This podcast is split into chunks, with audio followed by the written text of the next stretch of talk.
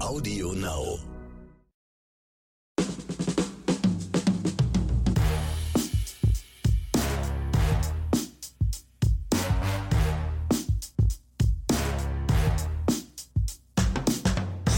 Hallöchen da draußen.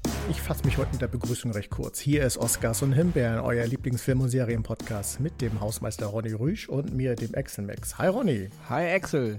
Und warum ich heute Gas gebe, wir haben eine Menge auf dem Kerbholz heute, deswegen fange ich direkt mal an. RTL Plus hat eine Kooperation gestartet mit Warner Brothers, die wird es demnächst geben, für uns alle zum Streamen und ich finde diese Nachricht mega geil, weil Warner Bros. hat eine Menge, Menge gute Inhalte, auf die wir uns freuen dürfen, die wir natürlich dann auch hier mit ins Programm reinnehmen würden, sofern das ein oder andere da auftaucht. Und ja, äh, das finde ich einen coolen Zug, weil ähm, wir sind Freunde von RTL Plus. Wir berichten ja auch immer auch äh, darüber, wenn es was zu gucken gibt. Und es ist ja auch so, wie, wie, nennt man das, unser angehoffter ja, Haus- und Hofsender genau, oder wie man das also auch immer sagt. Ja ein hauseigener Streamingdienst, würde ich mal sagen, nicht? Genau. Wir genau. sind ja alle, da muss ich aber noch mal kurz ne, für kritische Stimmen sagen, dennoch versuchen wir beide immer sehr, sehr objektiv zu sein. Also man kann uns nicht vorwerfen, dass wir hauseigene Produktion über andere stellen würden. Wir versuchen da schon neutral drauf. Dennoch ist es eine super Info. Also, dass Warner Bros. da jetzt einen Deal mit RTL hinbekommen hat oder umgekehrt RTL mit Warner Bros. Da sind eine Menge geile Inhalte, da freue ich mich schon auf eine Menge geile Klassik-Oscars. Genau, und deswegen, ja, Ronny, kannst du gleich weitermachen, weil du hast auch eine coole Nachricht aus den Streamingdiensten. Genau, aus der Abteilung News aus Streamingdiensten. Nochmal eine andere Sache noch bei Netflix jetzt. Netflix ist ja jetzt bei uns in Deutschland so knapp, knapp vor acht Jahren gestartet, ja, also nach unserer Info zumindest. Und ja, und es gab immer eine Sache, eine Funktion oder das Fehlen derselbigen, die mich immer sehr gestört hat, wenn man Filme oder Serien geguckt hat und man konnte sie irgendwie nicht weitergucken oder man wollte sie nicht weitergucken oder Ronny guckt ja manchmal auch in Filme oder Serien rein, nur wegen einer bestimmten Szene. Und da musste man immer bis ans ganz nach Ende spulen der Folge oder an den Film oder bei der Serie dann an die letzte Folge der Staffel gehen, damit es endlich verschwunden ist aus der Weiterguckliste. Und endlich, nach so vielen Jahren, hat es Netflix endlich mal geschafft, eine Funktion einzuführen, dass man diese Sachen rausmachen kann. Man kann endlich Filme und Serien, die man nicht mehr in der Weiterguckliste haben will, rausmachen. Danke, danke Netflix dafür, dass es endlich geht, weil das ist eine Funktion, die hat mich echt lange, lange gestört, dass sie nicht da war. Und auch nochmal Gruß an alle anderen Streamingdienste. Fügt das bitte auch ein, Leute. Es kann nicht sein, dass immer dieser ganze Rotz, in Anführungsstrichen, den man da nicht mehr gucken will, immer noch drinne hängt. Ja, also bitte nochmal danke, danke, danke an Netflix, dass es endlich geht. Aber bitte, bitte, bitte an alle anderen Streamingdienste, macht das bitte auch. Ja, wir brauchen diese Funktion. Gerade Vielgucker brauchen diese Funktion. Ja, das sind die News äh, aus den Streamingdiensten. Und jetzt wieder rüber an Excel. Und ich habe noch Grüße, die gehen raus nach Shanghai, denn wir haben Post bekommen von einem großen Fan. Klaus, er lebt in Shanghai, ist ein treuer Hörer von Oscars und Himbeeren. Und Klaus hat uns einen Film empfohlen, der läuft auf Prime, Crazy Rich Asian. Das ist eine Komödie, wenn ich richtig äh, informiert bin. Und Klaus, wie gesagt, Grüße. Ich weiß gar nicht, wie spät es jetzt bei dir ist. Wir werden ihn uns anschauen und werden dann in der nächsten oder übernächste Woche ausführlich darüber berichten. Kurz noch eine Anmerkung zu Crazy Rich Agents. Auch hier wieder so eine Sache. Der Film ist bei uns vermarktet wieder mal als Crazy Rich. Ja, Leute, ah. ihr deutschen komischen Leute, habt ihr also Angst, weil ihr irgendwie wieder mal in euren Augen keine marginalisierten Gruppen angreifen wollt oder was? Leute, Asiaten ist kein verbotenes Wort, ja. Man kann auch verrückte, reiche Asiaten sagen. Also kommt mal klar mit der Welt, ja. Oh nein, auf dem deutschen Markt Crazy Rich Agents geht nicht. Wir nennen es mal wieder Crazy Rich. Also ihr geht mir höllisch auf den, ihr wisst schon, auf dieses Wort halt. Punkt, ja? Punkt, Punkt.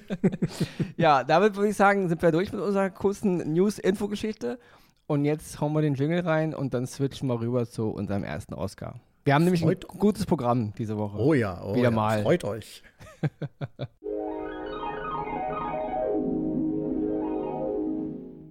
Oscar Nummer 1 diese Woche bei Ronny im Gepäck ist der Film The Hand of God. Der ist zu sehen bei Netflix. Der ist auch dieses Jahr nominiert in LA bei den Oscars für den besten internationalen Film. Der Regisseur Paolo Sorrentino hat aber 2014 auch schon mal für seinen Film Die große Schönheit auch schon mal den Oscar gewonnen, damals noch für den best, besten fremdsprachigen Film und auch den Golden Globe. Also ist es nicht das erste Mal, dass er für den Oscar nominiert ist. Kurz zur Info, ich habe ne, viele Kritiken gelesen über diesen Film, die haben da wieder rumgenörgelt und das hat ihm wieder nicht gefallen und hier war ihm wieder nicht genug. Was habe ich da so Sachen gelesen? Irgendwie die Welt war nicht genug einbezogen und dieses ganze, ja, Leute, jeder hat das Recht, eine eigene Meinung zu haben, ja, über alles, äh, Kultur, Kunst, äh, ich weiß, Geschmäcker sind verschieden, kann jeder auch drüber denken. Ich persönlich finde The Hand of God, erstmal ist es wahrscheinlich nicht, nicht ohne Grund, dass er auch als bester fremdsprachiger Film nominiert ist für die Oscars. So schlecht kann er also nicht sein, wie einige Kritiker bemängeln. Und natürlich dann diese Leute wieder, ja, der Regisseur will halt zu viel und er drückt die Leute zu sehr und er will halt zu künstlerisch und ja, dieses bla bla bla. Leute, The Hand of God, eine italienische Dramakomödie, wie ich schon sagte, von Paolo Sorrentino. Der Regisseur verarbeitet darin seine eigene Jugend in den 1980er Jahren in Neapel er war damals ein riesengroßer Fan von Diego Maradona und es war auch die Zeit, in der, in der Diego Maradona zum SSC Neapel gewechselt ist und Neapel hatte damals sogar, glaube ich, die Meisterschaft gewonnen. Ja? Also große Geschichte im Fußball. Dieser Junge, der Regisseur, der eben seine eigene Geschichte verarbeitet, großes Drama in der Familie. Das ist mal zum Inhalt. Der Film ist für mich mal wieder einer dieser Filme, wo ich so denke, ja, das ist europäisches Kino, wie ich es liebe. Ja, komplett weg von diesem ganzen Hollywood, Marvel, Blockbuster, Comics, Science Fiction, Star Wars und bam, bam, bam, groß und krass, sondern europäisches Kino, ja, der Extraklasse, ja. Super Geschichte, skurrile, geile Charaktere, wunderbare Szenen, eine wunderbare Kulisse, tolle Musik, super Akteure, Nebencast, Hauptcast, alles geil, ja ich, ich könnte jetzt wieder in, in, Superlativen schwärmen, ja. The Hand of God ist einer dieser Filme, den ich anmache, der mich irgendwo, obwohl er mir eine echte Geschichte erzählt, trotzdem in eine, eine Art ja, in eine Art Zeitkapsel holt, auch ein bisschen mit, ich will nicht sagen Fantasy-Elementen, aber mit übernatürlichen Anwandlungen, mit tollen Dialogen, mit tollen Momenten, mit tollen Szenen, in denen auch mal geschwiegen wird. Und obwohl geschwiegen wird, wird so viel erzählt, ja. Also ich kann euch nur sagen, Leute, wer europäisches Kino liebt, ja, italienisches Kino, französisches Kino, spanisches Kino, sowieso gucken, aber auch an alle anderen, die immer nur, ah nein, ich bin eigentlich mehr so auf den neuesten Marvel-Film mal wieder scharf, guckt euch auch mal The Hand of God an, ja. Ein wunderbarer, ich will nicht sagen kleiner Film, gemessen an Hollywood schon, aber ein wunderbarer Film. Paolo Sorrentino, wie gesagt, er hat seine eigene Jugend verarbeitet, es ist meist dahingestellt, es, ist, es basiert ja nur auf seiner Jugend, es ist nicht exakt die Jugend, ja es ist wunderbar erzählt. Es ist eine Ode ans Leben, eine Ode ans Kino, eine Ode daran, was im Leben wichtig ist und so. Ja, also deswegen, ich will jetzt gar nicht weiter an Superlativen schwelgen. Allen Kritikern zum, zum Trotz, The Hand of God will hier zu viel. Leute, ich habe die erste Stunde höllisch gelacht, super Situationskomik, auch politisch nicht immer korrekt, aber ich habe wirklich es ist ein Film, der an den 80ern handelt. Ich hatte meinen Spaß, ich hatte meine Tränen, ich hatte meine philosophischen Momente. Deswegen, The Hand of God, ein wunderbarer Film, meine erste Oscar-Empfehlung diese Woche. Dann komme ich zu meinem Oscar für diese Woche. Und wo du ja am Anfang äh, schon ein Lob an Netflix geschickt hast, habe ich auch gleich ein Lob, komme ich aber erst später zu. Worum geht's? Inventing Anna. Miniserie, die auf Netflix läuft, die die äh, Geschichte um die ähm, ja, Hochstaplerin, Betrügerin äh, Anna Sorokin erzählt. Ich glaube, man muss sie gar nicht groß vorstellen in den Medien und in der äh, High Society oder in den, wie nennt sich das Ganze, äh, exklusiv hier, Frau Ludewig-Sendungen. Also, also, also da, wo du lebst, sozusagen. Da, wo ich lebe hat sie jeder gehört. Wer, wer, wollte nicht sein wie sie? Nein, das ist eine andere Geschichte, komme ich gleich zu. Und äh, für die, die es noch nicht wissen, Anna Sorokin ist eine Hochstaplerin, die in den USA in Gefangenschaft geraten ist. Also nicht in Gefangenschaft, sondern festgenommen wurde, weil sie in den USA halt eine Geschichte durchlebt hat und äh, viele Menschen betrogen hat. Sie wollte immer in den ganz großen, das Upper Level der High Society in New York aufsteigen. Hat da sich reingeschwindelt, hat sich hochgeschwindelt, wie man so schön sagt, ohne allerdings immer so richtig Schaden anzurichten. Aber trotzdem. Also, also, äh, also auch ein bisschen so wie du. Ja. Sorry, Axel. Der Film, ich will nicht sagen, dass die Serie jetzt unbedingt auf meine, aber du weißt schon, was ich meine. Steht, steht, haben die eigentlich auch schon bei dir geklingelt, Netflix? Oder anders da komme ich, und wollen deine ich Lebensgeschichte verfilmen? Okay. Das, das war ja mein, mein Lob, was ja gleich kommen sollte. Nein. Und ähm, jetzt komme ich zu dem Lob. Netflix hatte sich äh, die Geschichte angeeignet, hat äh, der Anna Sorokin äh, 320.000 Dollar dafür bezahlt dass sie diese Miniserie machen können. Und nur mal so, in einem Interview kurz danach hat sie gesagt, das Geld ist schon längst wieder weg. Und das ist das, was Anna Sorokin am besten beschreibt. Wenn sie zu Geld gekommen ist, hat sie es mit vollen Händen ausgegeben. Sie hat dafür durchaus immer auch andere Menschen beschenkt, aber auch eben vielen Menschen dadurch in Schaden gestürzt, weil sie ja oft das Geld auch gar nicht hatte. Warum und weshalb die Geschichte äh, genau gelaufen ist, müsst ihr euch in der Miniserie angucken. Das ist fantastisch erzählt. Das ist richtig, richtig gute Unterhaltung und steht nicht umsonst immer noch auf Platz 1 in den Netflix-Charts. Die Folgen gehen alle so immer eine Stunde plus minus. Super zu gucken. Worauf ich aber kommen will, ist der Rest, ist der ganze Cast dazu. Julian Garner spielt die Anna Sorokin. Und ich habe vor ein oder zwei Wochen über Julian Garner schon berichtet, die ja in der Serie Ozark grandios spielt, weil wie sie die Anna Sorokin darstellt unglaublich. Es ist fesselnd, es ist packend. Es, ich weiß, dass es äh, viele Zuschauer gibt, die teilweise sogar mit ihr schwimmen, auf ihre Welle aufspringen. Aber, und dazu gehöre ich, auch die, die dann äh, eher auf die Welle der, der mit, äh, Mitstreiter rumschwimmen. Warum sind die Mitstreiter, sind sie ihr gehörig geworden?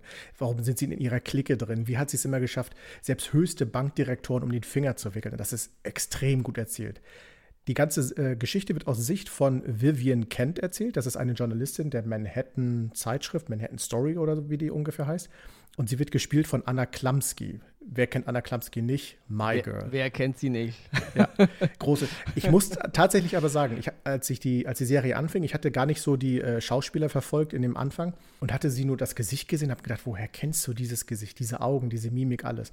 Musste dann eine Weile überlegen, bis mir dann natürlich sofort My Girl ins Gesicht kam und habe dann auch noch mal My Girl im Anschluss noch mal gesehen, weil grandios. Und sie, sie spielt diese Reporterin unglaublich gut. Sie hat äh, eine ja, Besonderheit in der ganzen Geschichte, will ich gar nicht verraten, weil das essentiell auch für die ganze Geschichte ist.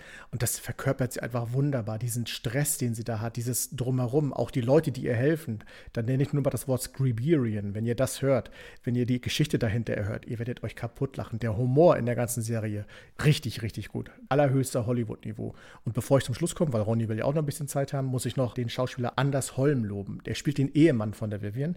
Und Anders Holm hat schon den Ehemann in, der, in dem Film Man lernt nie aus von Anne Hathaway gespielt. Und ich habe das Gefühl, Anders Holm sucht sich als Rolle immer diesen Ehemann raus, der mit einer wirklich äh, Karriere, nicht Karriere geil will ich gar nicht sagen, aber mit einer erfolgreichen Karrierefrau an der Seite lebt und er den äh, Ehemann zu Hause mit Kind spielen muss. Das macht er super, das macht er richtig gut und auch er bringt einen Humor rüber, der ist herzallerliebst. Deswegen auch hier großes Lob an Anders Holm. Der hat für mich auch eine kleine Belobigung in Form eines Preises dafür als irgendwie neben Nebenrolle oder so verdient. Ja, ich komme zum Schluss, weil Ronny zeigt schon wieder auf die Uhr oder zum ersten Mal, glaube ich, bei mir auf die Uhr. Inventing Anna, Leute, das ist eine Netflix-Serie, eine Miniserie, die ist großartig, die müsst ihr unbedingt gucken. Die erzählt diese Geschichte dieser Hochstaplerin und sie erzählt sie richtig spannend mit einer Prise Humor, aber auch eine, mit einer Prise Demut, alles, was dazugehört. Viel, viel Spaß dabei und ich sage es nochmal, guckt diese Serie, die ist großartig.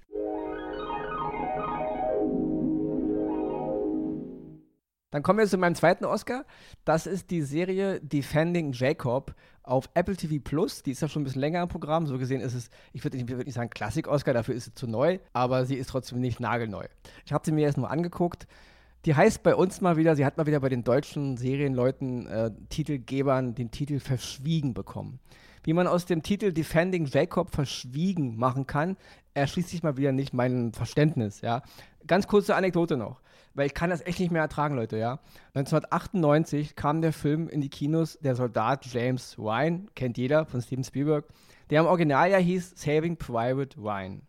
Saving Private Ryan, Defending Jacob kann man ungefähr in dieselbe Kategorie vom Titel einordnen. Aus Saving Private Ryan machte man damals der Soldat James Ryan, was sich meiner Logik auch nicht so richtig erschließt. Erstmal ist es kein Private, okay, Soldat, aber es gibt eine Szene in dem Film, in dem der Charakter von Tom Sizemore im Original auch sagt, Saving Private Ryan. Ja? Im Deutschen sagt er zu dem Charakter von Tom Hanks, vielleicht ist die Rettung von Private Ryan das Beste, was wir in diesem Krieg zustande bekommen haben. Also er sagt es im Film, die Rettung von Private Ryan. Er nennt ihn auch Private, er nennt ihn nicht Soldat. Warum kann der Film dann nicht heißen, die Rettung von Private Ryan. Warum nicht? Ihr sagt es doch auch im Film, ihr habt es doch synchronisiert. Also warum kann der Titel Defending Jacob nicht heißen, die Verteidigung von Jacob oder Jacob verteidigen oder irgendwas? Warum muss man daraus verschwiegen machen? Also an alle Leute da draußen, die diese Titel gibt, was stimmt mit euren Gehirn? Ich habe das schon öfter gesagt, aber was soll dieser Scheiß? Ja? Seid ihr nicht in der Lage, englische Sachen zu übersetzen? Ist es so kompliziert? Ist der deutsche Zuschauer immer zu blöd in euren Augen? Also wirklich, es geht mir. Also, vergesst den Titel Verschwiegen, Defending Jacob. So viel nochmal zu den Titeln. Ich mache es jetzt kurz. Es ist eine US-Miniserie in acht Folgen, ein Justizdrama. In den Hauptrollen Chris Evans, wir kennen ihn alle, Captain America, Michelle Dockery, kennen wir alle, Downton Abbey und Jane Martell, kennen wir auch alle, S ist einer der, der, der Kinderdarsteller, Hauptdarsteller aus S. Diese drei Personen spielen im Grunde eine Familie. Und es gibt einen Mordfall in einem Vorort von Boston. Es wird die Leiche eines 14-jährigen Schülers gefunden und der Junge dieser Familie wird es ja tatverdächtigt. Das ist inhaltlich alles, was ich sagen will. Es ist eine in sich geschlossene Serie. Es ist eine sehr dichte Serie. Es gibt auch wieder einige kritische Stimmen, die ich auch ein bisschen verstehen kann, weil Leute, es wird nicht so enden, wie ihr euch das vorstellt. Es wird nicht alles so, sage ich mal, ja, ich will nicht sagen, es nicht, nicht beantwortet, aber es bleiben gewisse Dinge übrig, die nicht komplett zur vollen Zufriedenheit des Zuschauers gelöst werden. Das ist ein Problem vielleicht, aber es macht auch den Reiz der Geschichte aus, ja. Deswegen, ich mache es wirklich ganz kurz, Leute. Die Serie Defending Jacob bei Apple TV Plus. Wenn ihr am Anfang denkt, habe ich alles schon gesehen, es geht so ab Folge 3, 4 los, wo ich echt dachte, wow, sehr, sehr gute Charakterprofile, interessante Geschichte. Die Schauspieler sind durch die Bank, auch nochmal kurz zu erwähnen, Jake Simmons, wer ihn kennt, ja, Fachleute unter euch, die kennen ihn natürlich, ja, Fachfrauen und Fachmänner sowieso. Deswegen Tolle Serie, Defending Jacob, Apple TV Plus, mit einem Chris Evans, wie man ihn nicht kennt. Nicht immer dieser Captain America, dieser gestählte Typ, sondern wirklich mal ein zerbrechlicher Familienvater, der wirklich an die Grenzen des, des Möglichen getrieben wird. Was mache ich für mein Kind und was mache ich nicht für mein Kind? Und deswegen mein zweiter Oscar diese Woche, die Serie Verschwiegen. Defending Jacob bei Apple TV Plus. Guckt mal rein. Und dann wird es Zeit für unsere Himbeere heute. Ich nenne sie mal eine bissige Himbeere. Der Flachwitz muss erlaubt sein, weil es geht um eine Zombie-Serie. Mal wieder. Zeit, die auf Netflix läuft. Gott sei Dank ist sie ziemlich schnell in den Charts wieder abgesunken, zu Recht abgesunken. Und bevor ich äh, meinen Teil dazu beitrage, überlasse ich Ronny erstmal das Wort, weil es war ihm ein Wunsch, heute darüber zu sprechen. Ja, zu Recht, also zu wir Recht. hatten erst letzte Woche die südkoreanische Serie The Silent Sea die ich ja mit zurzeit eine der besten Serien aus Südkorea ansehe. Im Gegenzug zu Squid Games was ich thematisch, gesellschaftskritisch alles verstehe, aber ich finde es eine sehr fragwürdige Serie, auch gerade der Hype, der gerade in der Jugend darum gemacht, Leute, also und jetzt haben wir die nächste Serie aus Südkorea, All of Us Are Dead, eine Zombie-Serie, die auf irgendeinem Webcomic basiert, gleichen Namens. Ja, und Leute, was soll ich dazu sagen? Zwölf Folgen wird mir eine Geschichte erzählt von irgendwelchen südkoreanischen Teenagern, die natürlich alle wunderschön aussehen. Also selbst die etwas optisch nicht ganz so anspruchsvollen, wie man halt in Anführungsstrichen sagen würde, wo die Gesellschaft sagt, okay, der ist mir ein bisschen zu dick, der ist mir ein bisschen zu dünn, aber sie sehen alle geil aus, ja. Wunderschöne Kinder, wunderschöne Jugendliche und alles so ein, ja, ich will, will so sagen, ein bisschen, Beverly Hills 19210, aber ein bisschen jünger mit ihrem Problem halt, ja. Mobbing in der Schule, Liebeleien, willst du mit mir gehen? Ich liebe Paul, ich liebe, also die heißen natürlich anders, die heißen Quan und, und, und Sun und so, ne? Paul ja. hat auch was. Genau, also ich liebe halt den, ich liebe halt die. Schulhofgedöns halt, wie wir es alle früher aus der Jugend kennen und einige unserer jungen Zuhörer natürlich, Zuhörerinnen vielleicht immer noch kennen.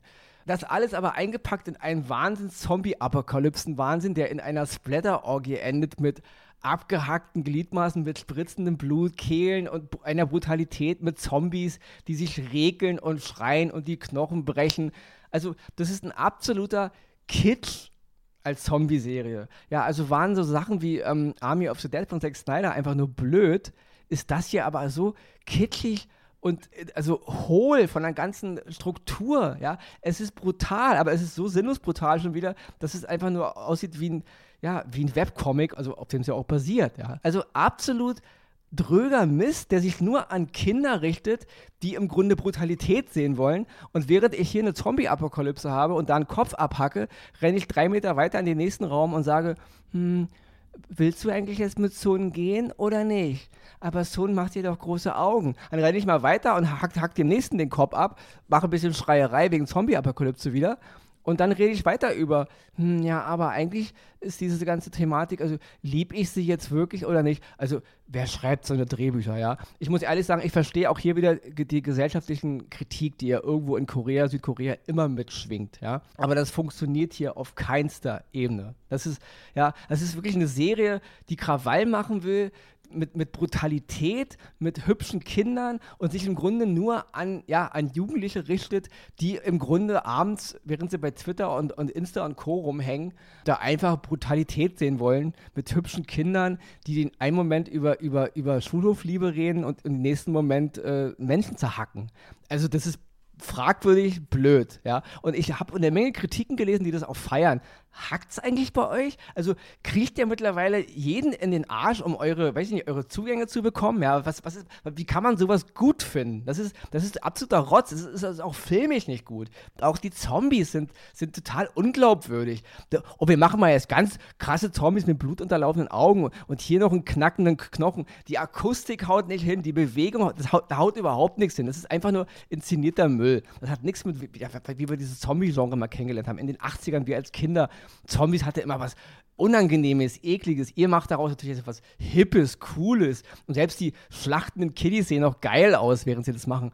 Und da gibt es so viel Inhalt, so viel fragwürdige Sachen, da fasse ich mir echt an den Kopf. Und das nächste ist auch die Altersfreigabe. Leute bei Netflix oder FSK, ihr gebt diese Serie ab 16 frei. Also ich, ich habe als Kind selber, als ganz kleines Kind Zombiefilme gesehen, die hätte ich nicht sehen dürfen ich verstehe ja diesen Aspekt, ähm, dass man als Kind oder Jugendlicher das sehen will. Aber wenn man schon so eine Behörde hat, also echt jetzt, ich habe mal reingeguckt, Star Trek-Folgen, einige Star Trek-Folgen, nicht wenige, der Original-Serie mit William Shatner und Leonard Nimoy von 66 bis 69 sind bei Netflix ab 16 freigegeben. Jetzt überlegen wir uns mal. Star Trek, die alte Star Trek-Serie, hat dieselbe Altersfreigabe in einigen Folgen wie diese mega brutale Zombie-Serie. Echt jetzt? Also, und allein an diesem Kontext kann man schon sehen, wohin hier die Reise geht. Ja? Also, ich könnte jetzt noch weiter mich äh, ergeben über diesen Scheiß. Ja? Zwölf Folgen, All of Us Are Dead, zu sehen bei Netflix, südkoreanische Zombie-Serie für mich der absolute Bullshit. Und ich, ich verstehe Jugendliche, ich hätte es als Jugendlicher auch gerne gesehen, ich hätte es auch gefeiert, aber mit meinem heutigen Sachverstand und ich, mich stört nicht, dass Kinder oder Jugendliche das sehen wollen. Mich stört eher, dass die Fachleute, die eigentlich dies besser wissen müssten, das auch noch gut bewerten und das auch noch hypen wollen. Also bitte, Leute, das ist also filmisch, serientechnisch gesehen, inhaltlich es hat ein paar Aspekte, die gut sind, will ich gar nicht sagen. Es gibt untergeordnete sozialkritische Elemente, die sind interessant, aber das ganze Konstrukt an sich mit dem ganzen Überbau dieser Schule, dieser Kiddies, ist so hohl und blöd und auch die Umsetzung. Du wirst permanent rausgerissen aus der Dramatik, weil wieder, wie gesagt, Sun wieder Liebeleien mit irgendeinem anderen Typen da hat und so. Das ist, das ist einfach nur peinlich und blöd, ja. Deswegen von mir die absolute Himbeere und jetzt lasse ich extra auch noch was sagen und dann sind wir auch für heute fertig. Viel mehr kann ich gar nicht zudichten, weil es stimmt alles, was du gesagt hast. Äh, mich hat die Serie auch maßlos enttäuscht. Ihr kennt das bestimmt, wenn ihr so Serien oder Filme kommt, dann kommt manchmal dieses Gefühl, natürlich kommt das jetzt auch noch oder ach ja, das hat ja noch gefehlt. Und genau das bringt diese Serie andauernd mit. Die Zombie-Apokalypse selber ist Humbug, sie ist schlecht dargestellt, also gefühlt findet sie erstmal nur auf dem Schulhof statt, bevor sie sich dann in die Stadt ausbreitet. Und wenn man das Gefühl hat, sie breitet sich aus, findet sie doch nur irgendwie auf dem Schulhof statt. Alles totaler Müll. Was du gesagt hast, dieses gesellschaftskritische, da sind ein paar Dinge drin. Es werden so Themen wie Mobbing und keine Ahnung was ange Klassenunterschiede unter den äh, äh, Leuten äh, dargestellt. Ja, aber das macht ihr auch im Einsatz, äh, sprecht ihr es an, im nächsten Satz oder in der nächsten Szene macht ihr es aber auch komplett kaputt oder äh, völlig überflüssig, weil es irgendwie gar keinen Sinn spielt. Deswegen Himbeere völlig verdient. Probiert mal was anderes. Ist hier mein Tipp. Einfach so. Einfach mal was Intellektuelles probieren. Könnte auch funktionieren.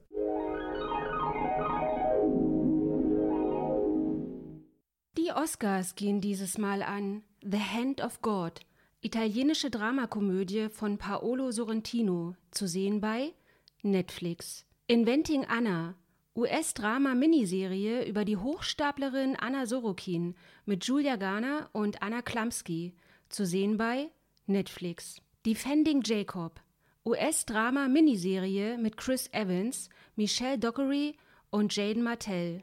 Zu sehen bei Apple TV Plus. Die Himbeere geht in dieser Woche an All of Us Are Dead.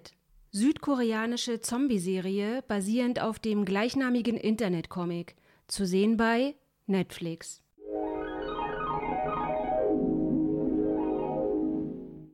Ja, und bevor wir euch jetzt äh, in die Woche entlassen, damit ihr wieder Filme und Serien gucken könnt, bevor extra jetzt das endgültige Schlusswort spricht, muss ich noch eine kurze Mini-Himbeere vergeben. Und zwar uh. an die Star Wars-Serie The Book of Boba Fett. Ihr wisst alle, ich bin ein super, super großer Star Wars-Fan, aber ich habe jetzt alle Folgen gesehen und ich finde, diese Serie hat nichts zu erzählen. Ja, und sie verpufft am, am Ende in, in absoluten Blödsinn. Und die letzten drei Folgen erschließen sich mir nicht innerhalb des Bo Boba Fett-Universums. Ich will jetzt kein großes Fass aufmachen, ich wollte es nochmal noch mal erwähnen. Wir hatten mal vor ein paar Monaten die Serie erwähnt als pro provisorische Oscar auf Aussicht aufs Jahr. Und ich muss jetzt rückwirkend sagen, ich werde jetzt keine große Sache daraus machen, weil das ärgert es mich zu sehr.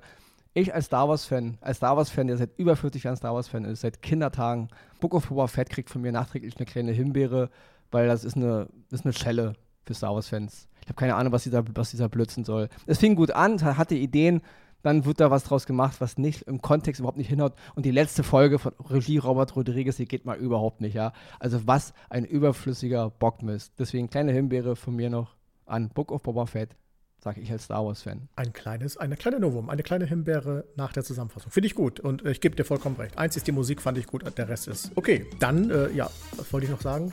Schöne Woche, schaut ordentlich Filme, schaut ordentlich Serien, berichtet uns auch gerne darüber. Bleibt uns treu, bleibt gesund und tschüss.